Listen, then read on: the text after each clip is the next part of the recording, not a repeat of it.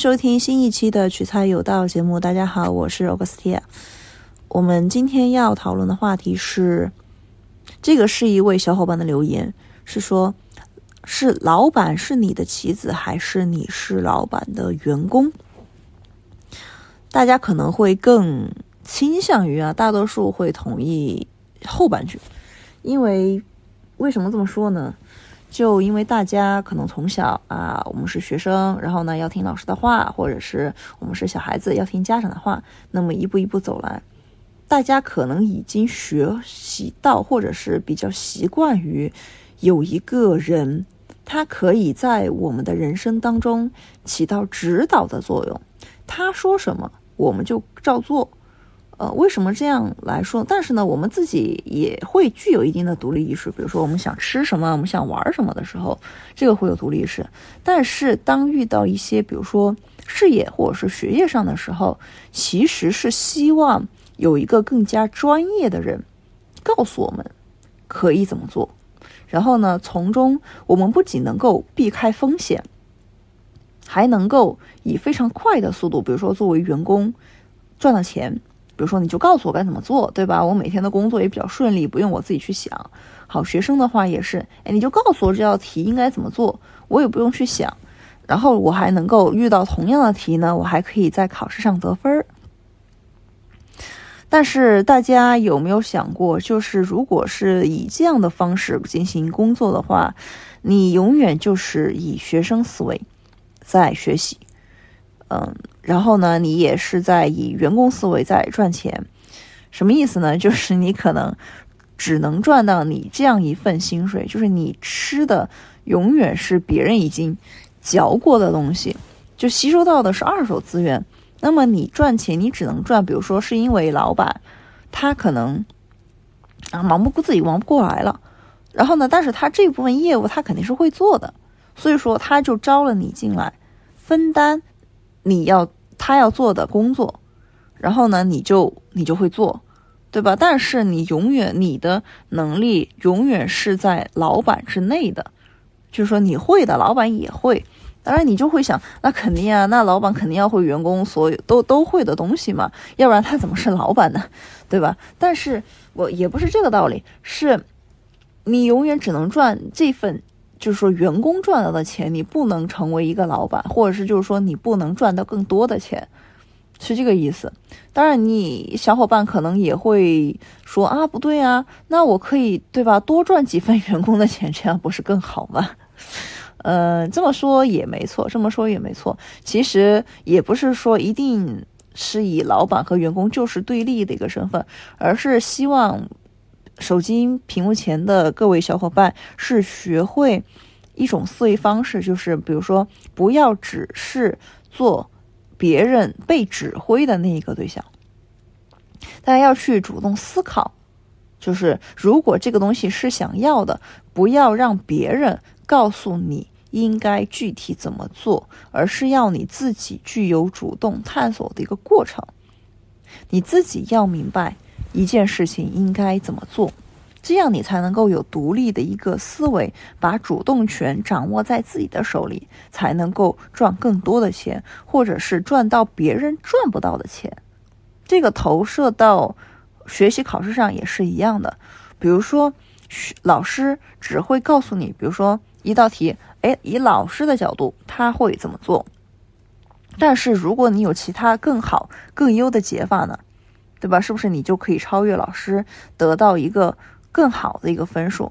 你还能够，比如说这么说吧，因为考试这个东西它还是有一定的标准的，就它还算是比较固定。那么的话，你自己能不能成为出题老师？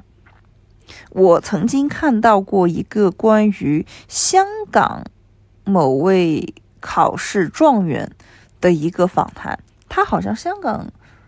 没有分文理科，但是那个学生他是理科也是比较强，他就总是考到第一名，总是考第一名，尤其是数理化。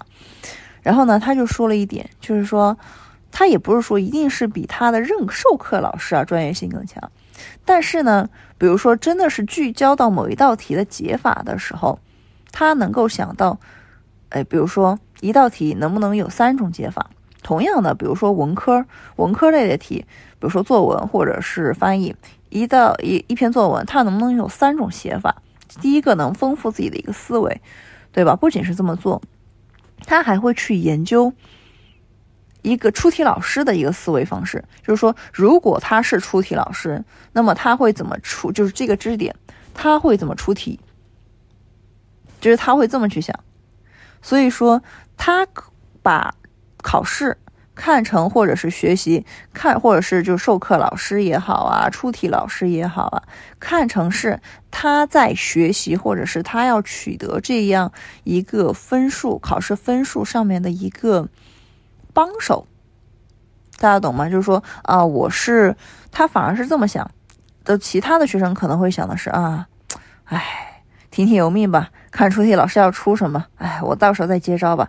他不是这么想的，他的想法是。我要达到这样一个考试的一个分数，我要实现我的一个人生理想，那 OK，那么我就一定要考的高分。那么出题老师、任课老师，对吧？就是学校里的老师都是我的帮手，他们会帮助我。比如说，肯定大家手上有历年真题嘛，对吧？那么历年真题，我他们是我的帮手。我不知道我这个今年考试啊会考什么样的题，但是呢，出题老师。给了我之前历年考试的一些分数是，就是说出题提升、出题的一些经验，对吧？或者是我的授课老师给了我今年可能考试的一些预测，那么他们就能够帮助我更好的去实现我今年想要考得的这样一个分数。如果大家把这个思维转换过来了，这样大家就会发现说，在自己才是自己的一个主宰者。别人、其他人、老师也好，父母也好，老板也好，或者是上司也好，都是你实现目标的一个帮手。那么问题来了，就是你现在一定要明确，你现在就说拥有这种思维之后呢，你会明确我的目标到底是什么，我是人生规划到底是什么。其实大家真的可以简单粗暴一点，什么意思呢？因为在学生时代，大家的目标就是分数。对吧？然后呢，大毕业之后进入社会，然后大的目标也很明确，就是赚钱，对吧？如果你是啊公职范围之内，就公务员的小伙伴，可能会有点不一样，对吧？就是我可能要升到某一个级别，比如说评个什么教授啊，嗯，然然后进阶到什么什么科级啊，然后厅级啊，就这种，呃，这个也就是说也也是一样的。然后呢，我先我还是想俗一点的，好吧？就是比如说进入社会，他要赚到多少钱，对吧？设定这样一个目标值，然后呢，把老板也看作是你的帮手，就是说他能够给你带来多少的一个资源和就是技能，对吧？技能上面的一个培训，专业技能上面的一个培训，让你赚到这么多的钱。如果他只能帮你帮到一半，比如说你想赚一万。然后呢，他只能给你帮你帮到五千，对吧？那么你就会想，哎，那我这五千的缺口再去哪里找？所以说，大家如果把这个思维转换过来之后，大家的目标感就会更加强，更加强。就你可能也会不断的去思考自己想要的是什么，对吧？自己的目标到底是什么，以及我如何才能够实现这个目标？不是说大家定一个比较高一点的目标啊。很不不现实，不是这个意思，是反而是你自己要去想，你如果要去实现这样的目标，你要哪些途径，对吧？你要付出什么样的努力，或者是你需要什么样的帮助，你才能够实现这样的目标？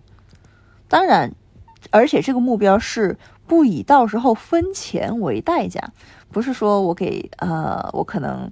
是一个老板，然后呢，我要做的其实是分钱，呃，这样才能够把我的一个组织啊运行好，或者是我的公司才能够上市，不是这样的。大家可以先从个人的角度出发，对吧？因为你当当时学生时代的时候，你考试的分数你也没有跟别人共享啊，对吧？你考个一百分，也不是说啊，我这一百分里面我只。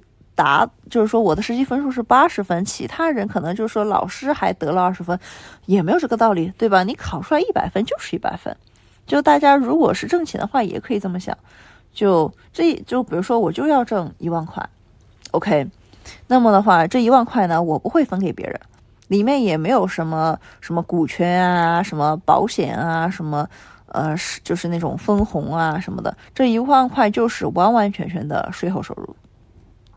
大家可以真的就这么想一下，就是实实在在拿到手里的钱，就是一万块。好，那么你要想到，这位老板他能不能给到你价值，就是说一万块钱的一个资源或者是工作岗位，对吧？就是如果大家把这个思维转换过来的话，大家的目标感就会更加的强烈。除非，除非你你是就屏幕前的小伙伴是那种，哎，我就只想要一份稳定的工作。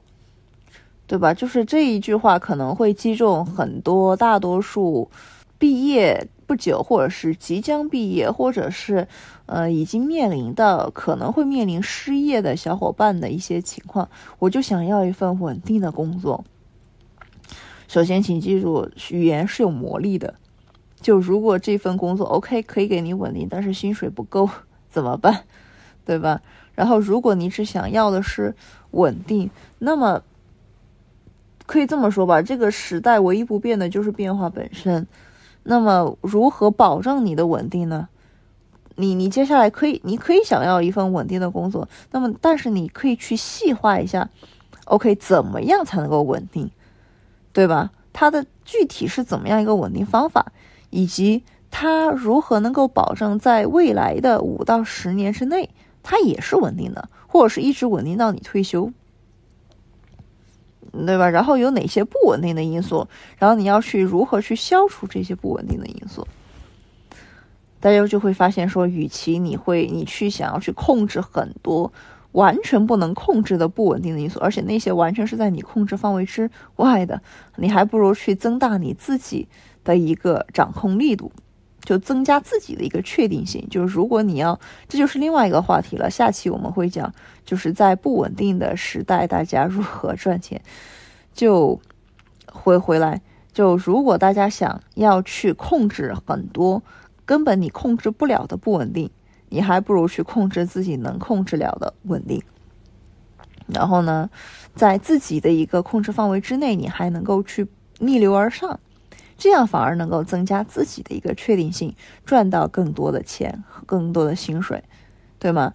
比如说刚刚的那个考试的那个例子，也是在增强自己的一个确定性和降低不确定性，对吗？因为你考试，你不可能说一份考试卷都是你做过的题，当然这样的考试太水了，太水了。当然就是说，如果是那种大考，就是说中考、高考这种，肯定有你没有做过的题。对吗？不可能每一道题你都是完完全全百分之百都做过的，肯定有你没有做过的题，对吧？如果是面对这样的题，如何降低这样题的不确定性？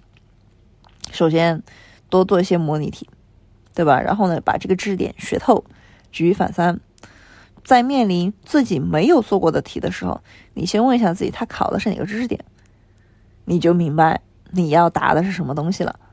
然后另外的话，你也可以去想一下，如果在考之前啊，你想一下，按照之前的或者是就是上一届的最相近的那种真题的出题风格，你自己想一下，如果是这道题，你是不是能够按照出题老师的思维，按照这把这个知识点设计出考题？之前我刚刚提到的那位考试，就香港的考试状元。